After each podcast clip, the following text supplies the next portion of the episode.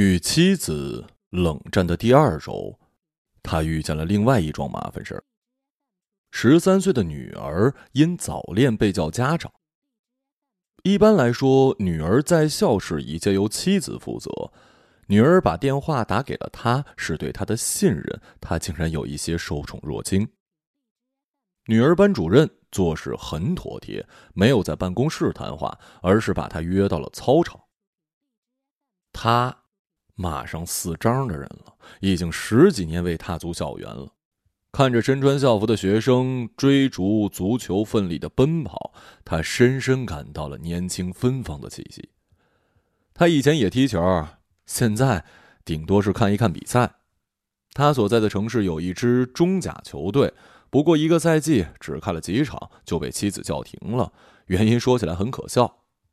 体育场看台下面坐落着本市最负盛名的娱乐场所，他确定有两个同事以看球的名义前去嫖娼，他问心无愧地跟妻子分享了这件闻，没想到后者却认定他做贼心虚和此地无银，从此年票没收，只能在家里看直播。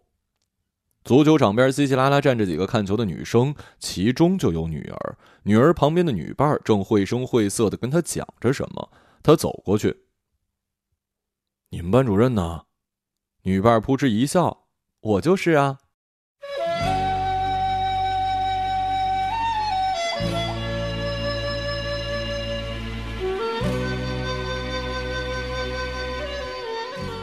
他这才注意到女伴没穿校服，个子不高，但是很匀称，发育的也更丰腴。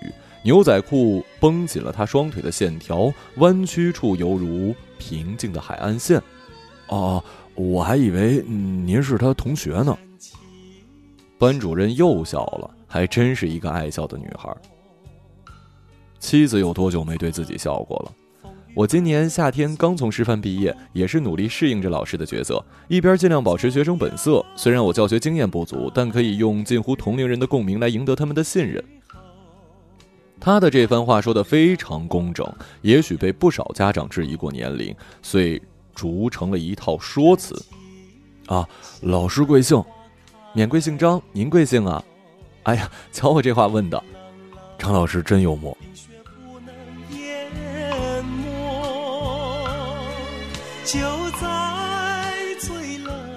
女儿咳嗽一声，老师哦了一声，神色得意。也是凑巧，我判作业时在习题本里发现了一封情书，一个初二男生写给她的。早恋的事儿啊，学校坚决反对。考虑到他们认错态度端正，而且马上过年了，只是给了一个严重警告，就不记过了。但我认为还是有必要见见家长，给你们敲敲警钟，不能只忙着赚钱，忽略了下一代的教育。他一如聆听领导的训话，不住点头。哎，是是是，哎，对对对对对对。回家路上，他不断回想起张老师。铅灰色的天空透出明媚，他就像是一尊石佛，被他开了光。他正在思索一个正当的理由，比如和老师沟通女儿的学习。从女儿那里套取了张老师的微信，女儿玩着手机，头也不抬的说：“张老师刚才加你了，你回头同意一下啊。”他加着你妈好友吧，我就不加了，随你大小便吧。他吃了鳖，但是不敢往外吐，而是咽进了肚子。这种敏感的时候是不能跟女儿对峙的。他装作随和，你怎么那么不小心啊？情书夹作业本里啊，以此来表示自己并不介意女儿早恋。女儿白了他一眼，他也不生气，心里被其他情绪轰炸。微信里的张老师让他暖风熏得游人醉。上次有这样微醺的心情，还要追溯到一年前的海南之旅。晚饭时分，一家三口都在玩手机，默契的践行着“食不语”的古训。张老师的昵称叫“小小姑娘”，这符合她的形象跟年龄。甫一回家，他就选择同意，并开始对话。张老师持续发来消息，两人聊得很投机，想说的话从心底喷涌，通过指尖源源不断的流淌上屏幕。认识不到俩小时，却像是二十年的老朋友。抬头看着餐桌对面的妻子，他们认识快二十年了。此刻生疏的就像两颗比邻的恒星，语义上距离最近，实际路途遥远。以当下科技水平，从出生那一刻起飞，终其一生也无法着陆。须臾，妻子率先放下了手机。马上期末考试了，你准备的怎么样啊？还行。什么叫还行啊？女儿低头不语，视线始终没离开桌子上的手机。别人跟你说话的时候要注视对方的眼睛，这是最起码的礼貌。别玩手机了。女儿摁住手机，轻轻一抹，顺势放进口袋，然后拿小勺盛了一些汤菜拌进饭里。这是女儿为数不多遗传自她的特征，但妻子颇为反感，认为有失品味。因为一周前的那场例行争吵，夫妻两人目前正在冷战。他们以前也闹过冷战，但是持续不了一个自然日便统一战线。而且这种重归于好，往往带来小别胜新婚的冲动，最终发展为了一场酣畅淋漓的欢愉。于是冷战成了热身。到了快四十岁，冷战也就是冷战了，双方都能沉得住气了，彼此不说话也没什么。生活这台精密的机器照常运转，完全不会发出咯吱作响的摩擦声，更加不会报废。把手机交出来，放假之前不准再玩了。凭什么呀？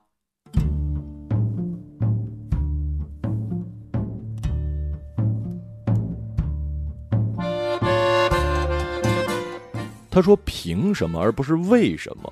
措辞尖锐，搞得妻子难堪。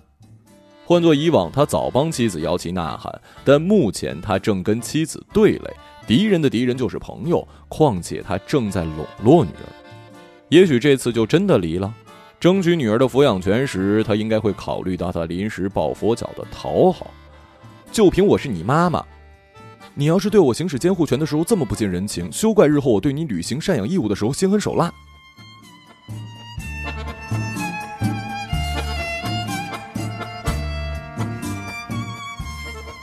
十三岁的孩子怎么能说出这样的话呀？简直不可思议！妻子词穷了，哼哧半天才说：“你以为自己还是小孩啊？你，你已经上初中了，该懂事了吧？你。”面对女儿的狡辩，妻子循规蹈矩的说教相形见绌。等到母女二人闹得不可开交，他才缓缓加入战局。最后敲定的条件是，女儿可以持有手机，但使用时间被严重割让。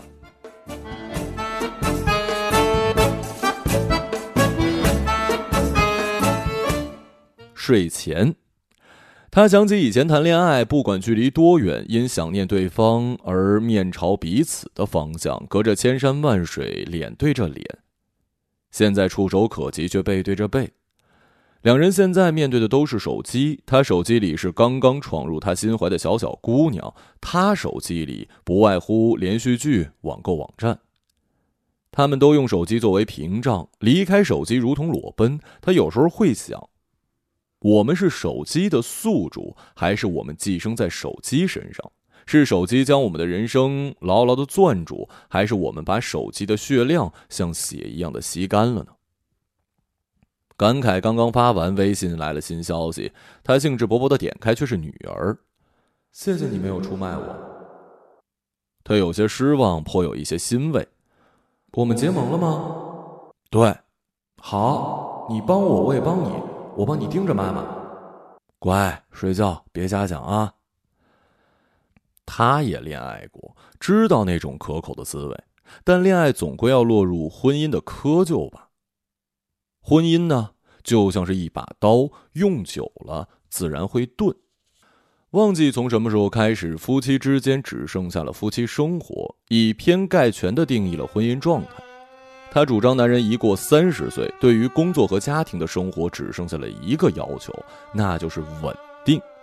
稳定的输出，稳定的接收，稳定的装在西装里面，稳定的打卡和微笑，稳定的按时回家吃饭，稳定的做爱和思考，甚至连吵架也要稳定的保持两周一次的频率，给双方的情绪一个宣泄的豁口。今天复制昨天，粘贴形成明天，一眼望去。毫无悬念。当然了，他也会厌烦的。厌烦也是稳定的，稳定在吵架前后一个自然日，在这二十四小时内，他厌烦妻子，以致诅咒婚姻，觉得未来就像是冬天的晨雾一样模糊、湿冷、飘渺。但很快的，懒懒升起的太阳就会把雾气一扫而光，呈现在他眼前的未来，富有清晰可辨了。正如二十四小时之后，通常是一觉醒来，他又回归稳定的工作跟家庭，他们就像两条铁轨，承载着他这趟列车。若是以火车形容男人，他觉得自己顶多就是一列普快。这点难得的自知之明一直为他保驾护航，相安无事的驶向了四十岁。而无事，便是无趣。现在他遇到一个岔口，一边是无聊的稳定，一边是有趣的冒险。如果是你，你会如何选择呀？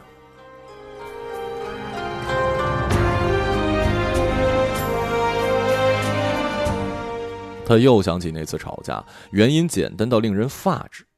妻子想买几个整理箱，替换他们一直用来盛放换季衣服的纸箱，他觉得没必要。但是他知道，如果他陈述观点，妻子一定有足够的理由说服他。结婚十几年，他已摸透了他的脾气秉性，于是他痛快的默许了，不仅是嘴上默许，还要身体力行。在妻子通知他付款之后，他立刻把购物车里的整理箱下单支付。购物车里还放着将近一百种商品，他不知道这是购物车的上限，还是妻子的良心发现。这本来是一件好事儿，他还以此邀功，想要获得一次额外的温存赠与。没想到妻子下班突然发了难。你能不能走点心？我每次说话你都当耳旁风啊！一件事我说了不下三五次，你就是不去做。就算做了，下次还得让我说。你觉得麻烦，我觉得心累，真的累呀。我又怎么了？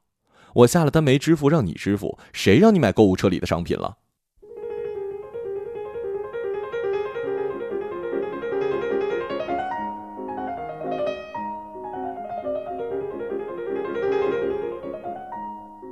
原来如此，他毕竟好心没有认错，也不认为自己有错。我以为你放购物车就是要买的，我购物车还有那么多东西，你怎么不都买给我呀？他一时语塞。心理学上说，一个人只有重视另外一个人，才会留心他的话，反之亦然。没那么严重吧？不就几个整理箱吗？买错了我退货重新买不就得了吗？我说的是整理箱吗？我说的是你的态度。你能退货吗？婚姻能退货吗？妻子说着说着就哭了，常常这让他觉得不可思议。女人只要一哭，男人百口莫辩，这是他的法宝。他觉得妻子莫名其妙，算一算，并不是他生理期呀，还是说女人本来就是莫名其妙的动物？他承认自己有过妻子声讨的斑斑劣迹，可是这一次，就这一次而言，他绝对是好心，顶多是好心办坏事儿，怎么也不至于上升到态度问题吧？那一刻，说实话，他心里想到“离婚”这俩字儿，随之把自己吓了一跳。不管怎么吵架，这俩字是绝对不能赌气说出来的，一语就容易成谶。多少人说着说着就不把离婚当回事儿，一旦不当回事儿，立马就出事儿。嘴上不说，但是心里忍不住去想。后来他找了一个绝佳的理由作为封印，就是女儿。为了女儿，不管怎么样，他都要维持这段婚姻。他的法宝，就是沉默。以前若是他沉默，妻子往往乘胜追击，认为沉默本身就是对他的抗议。而这次妻子放任了他的沉默，或许他真的累了。他呢，他一直都想放低姿态，多付出一些。可是每次他叮嘱自己不要跟妻子置气，妻子总能适时的挑起事端。时间长了，他发现争吵的原因并不是他犯错或者妻子不对，都没有。但问题可能出现在其他任何事儿上。前一刻还相安无事，下一刻就针锋相对，那种一秒钟从天堂打入地狱的感觉太难受了。那种努力洗白却被黑化的感觉太难受了。他也累了，想到未来几十年还要滑行在这种婚姻里，他第一次感到了无望。小小姑娘。是一转机，是柳暗花明又一村。和张老师的聊天非常愉快，他们一天说的话比过去他跟妻子一年说的话都多。也不知为何，就是想跟他敞开心扉，而且流露起来非常自然。一部电影、一本新书就能激起他们的共同话题，对生活的种种感悟尤其合拍，价值观对上了，一切问题迎刃而解。有时候明明说了晚安，他又想起了日间的一件趣闻，要不再聊会儿？小小姑娘往往配合，再聊会儿就再聊会儿吧。一聊就知道了半夜，半夜也不困倦，仍然神采奕奕。他从小小姑娘那儿找到了青春的感觉。只有大学时代熬夜打刀塔才会这么津津有味、欲罢不能。同事都说他最近精神焕发，实际上他的睡眠时间严重缩水。看来愉悦的心情才是最好的化妆品啊！几天之后，小小姑娘发来消息，聊了这么久，我们见一面吧。她喜欢也习惯藏在手机，借助文字交流，甚至不语音，这样能形成一种伪装。即使张老师知道他是自己学生的父亲，是有妇之夫，但只要双方默契的不去触碰，就可以杀死这个身份。恰如薛定谔的猫。不看时既死又活，一旦观察则必塌缩。归根结底，他还是有点胆小，一言尚可。张老师一旦认真，他就怂了。没事儿，我刚才说见面也是一时兴起，说不定见面之后我们就不能像现在这么舒服的聊天了。哎，对，那还是别见了。见他没回复，小小姑娘又发来消息，他真是懂他，哪怕为了这份懂得，他也不能退缩。不，我想见你，想更深入的了解你。小小姑娘回复了一个害羞的表情，多深入啊？呃，你别想歪了，是我想歪了，还是你想直了？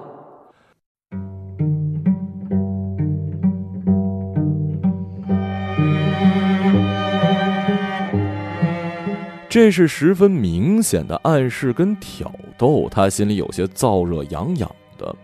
这让他再次想起了一年前的冬天，他们一家三口飞往海南过年。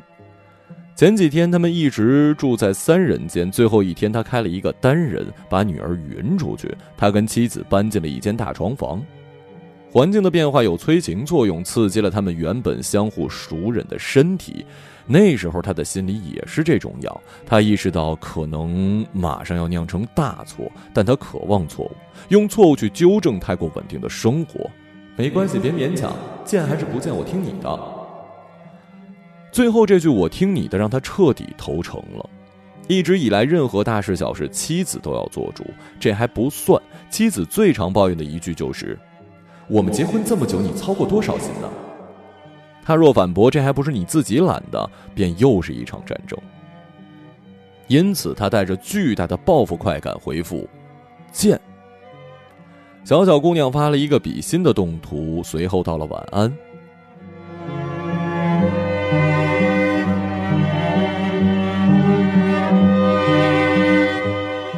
他却无心睡眠，偷偷转身，发现妻子已经睡着了。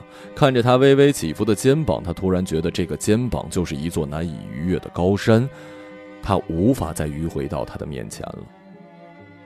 这时，又一条消息撞进来。他以为张老师跟之前一样互道晚安之后还想聊，结果是女儿。你跟妈准备这样多久啊？大人的事小孩别管啊！你们大人真虚伪，我是不是小孩是你们的需要而定，虚伪而且可悲。很多事儿不是你想象那么简单的。这句故作高深的话难住了多少人呢？睡觉吧啊！让你妈发现玩手机，小心被没收。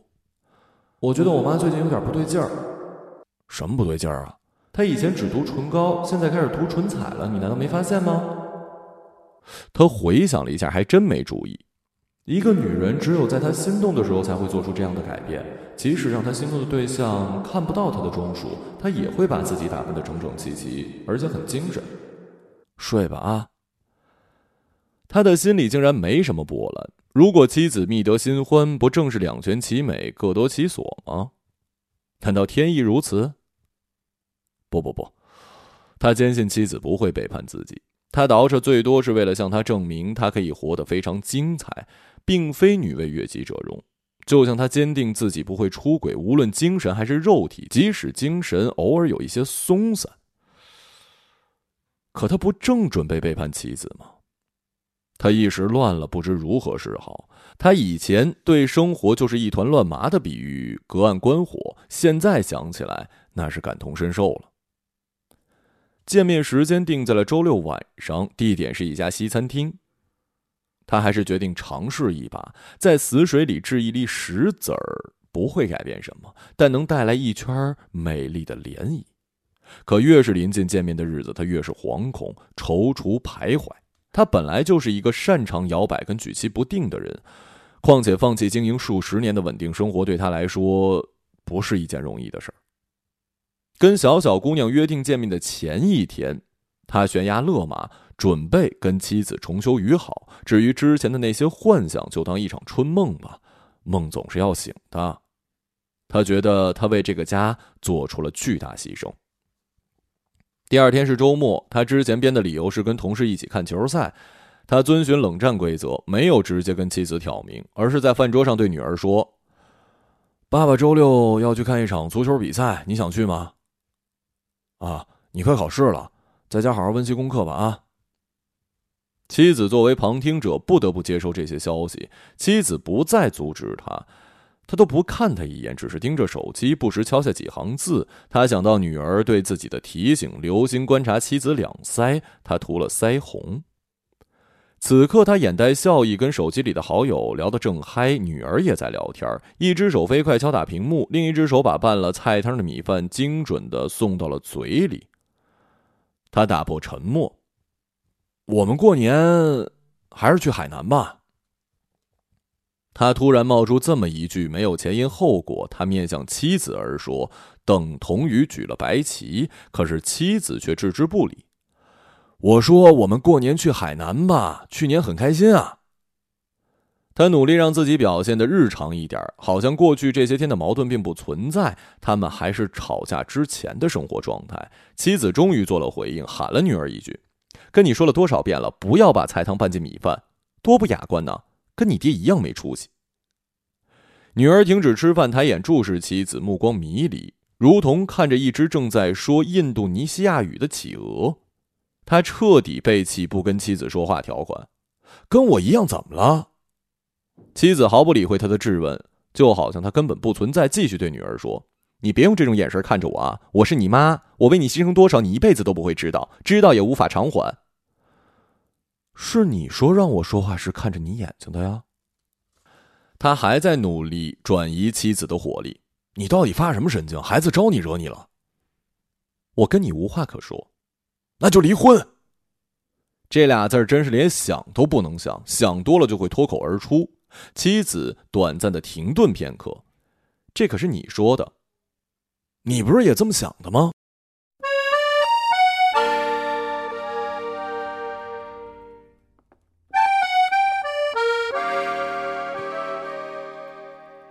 和好失败，他有一种双倍的落空。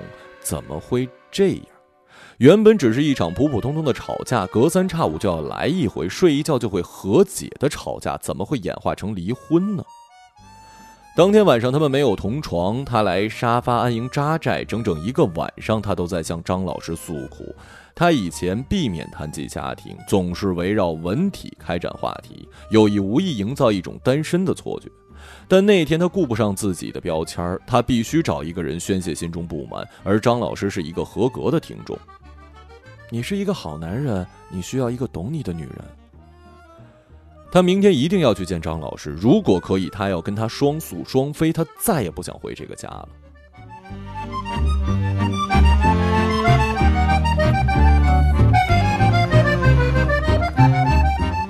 数日，他折腾了自己一整天，又是洗浴，又是美发，还去商场买了一个之前舍不得剁手的名牌儿他要包裹出一个最完美的自己。据说这是本市最红的一家西餐厅，他需要用这里的高贵浪漫格调焕发他已经凋零的魅力。他来早了，比约定时间提前半个小时，还不到上课点儿。餐厅里有一些空档，服务员毫不遮掩地打着哈欠给他递餐单儿他点了一杯拿铁，这是咖啡众多口味中他唯一熟悉的。小小的喝了一口，尽量让自己显得镇定跟随意一点。他定的位置是卡座，坐在里面就是一个半封闭的世界。这样的环境给他带来一丝安全感，害怕，同时又兴奋。半个小时之后，他没到，兴奋淡出，慌乱飞入。他不断的在微信上，他到哪儿了？没有回复。又过了坐立不安的十分钟，他终于姗姗来迟。位子是提前定好，他直接坐在了他的面前，两个人异口同声：“你怎么来了？”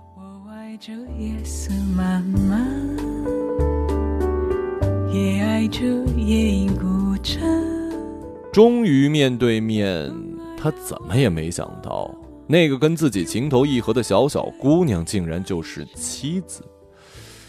不对呀，他知道自己的微信不可能认错呀。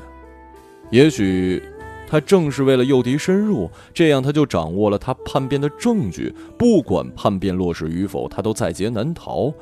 可当时添加好友明明是女儿牵线，难道说，他跟妻子才是盟友，在他这只是一间谍？你是野生牛皮大王，你是小小姑娘，什么姑娘？什么大王啊？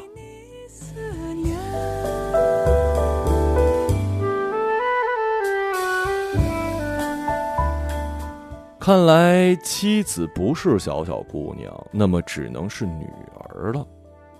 他是一个双面间谍，有了结果，往回推，一切昭然若揭了。他总觉得十三岁的女儿不过是个小女孩，回想自己十三岁时懵懵懂懂，对人情世故一无所知，而现在的孩子早已不可同日而语，他们勇敢率真的令人害怕。你永远看不透，也跟不上他们的思维。女儿费尽周折，让他跟妻子在彼此面前露馅儿，恰恰是通过这种方式让他们跌一跤，就像是模拟考试。虽然考砸了，但也同时敲响了警钟，好让他们在大考之时不会重蹈覆辙。仿佛为了印证他的猜测，女儿款款走进咖啡厅，直接来到了他预定的卡座。他和妻子没说话。没脸说，他们在微信里的嘴脸都被女儿目睹了。说点什么吧，他鼓励自己，到了这个地步，虽说情何以堪，但并非不可挽回。他跟妻子犯了同样的错，于是负负得正。他对妻子惭愧地说：“女儿的良苦用心，是不想让我们真正走到离婚那一步。”妻子瞬间哭了，对女儿说：“爸爸妈妈，对不起你。”为了你，我们会好好生活的。才不是呢，我只是想撕下你们的面具，别为了我，为你们自己而活着吧。他说的斩钉截铁。